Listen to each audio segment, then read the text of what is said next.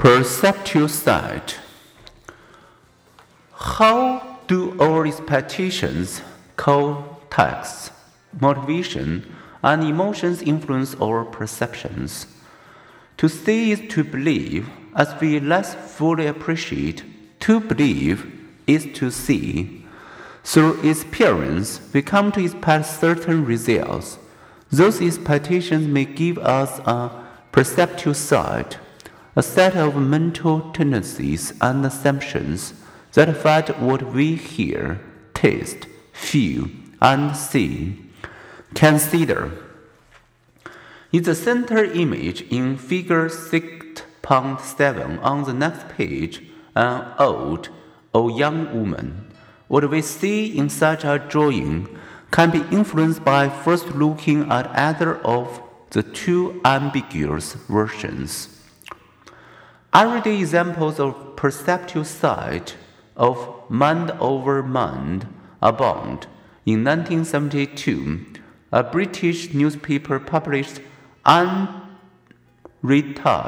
photographs of a monster in Scotland's Loch Ness, the most amazing pictures ever taken.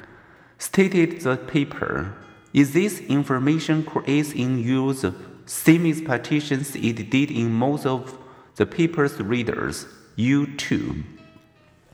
will see the monster in a similar photo in figure 6.8. But when a skeptical researcher approached the original photos with different expectations, he saw a curved tree limb, as had either the day that photo was shot. With this different perceptual set, you may now notice that the object is floating motionless, with ripples outward in all directions. Hardly what we would expect of a swimming monster. Perceptual set can also affect what we hear. Consider the country airline pilot who, on a take-off run, looked over at his sad co-pilot and said, Cheer up, expecting to hear the usual cheer up. The co-pilot promptly raised the wheels before they left the ground. Perceptual set similarly affect taste. One experiment invited bar patrons to sample free beer. When researchers added a few drops of vinegar to a brand name beer, the tasters preferred it, unless they had been told they were drinking vinegar laced beer.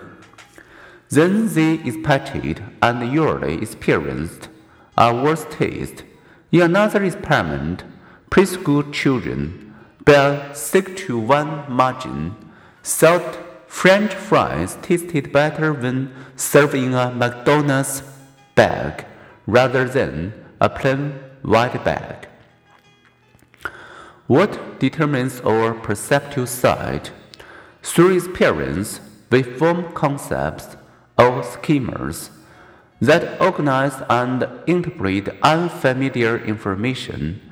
Our pre existing schemas form monsters and tree trunks influence how we apply top down processing to interpret ambiguous sensations. In everyday life, stereotypes about gender can color perception. Without the obvious cues of pink or blue, people will struggle over whether to call the new baby he or she. But told an infant is David, people have perceived him as bigger and stronger than if the same infant was called Diana. Some differences, it seems, exist merely in the eyes of their beholders.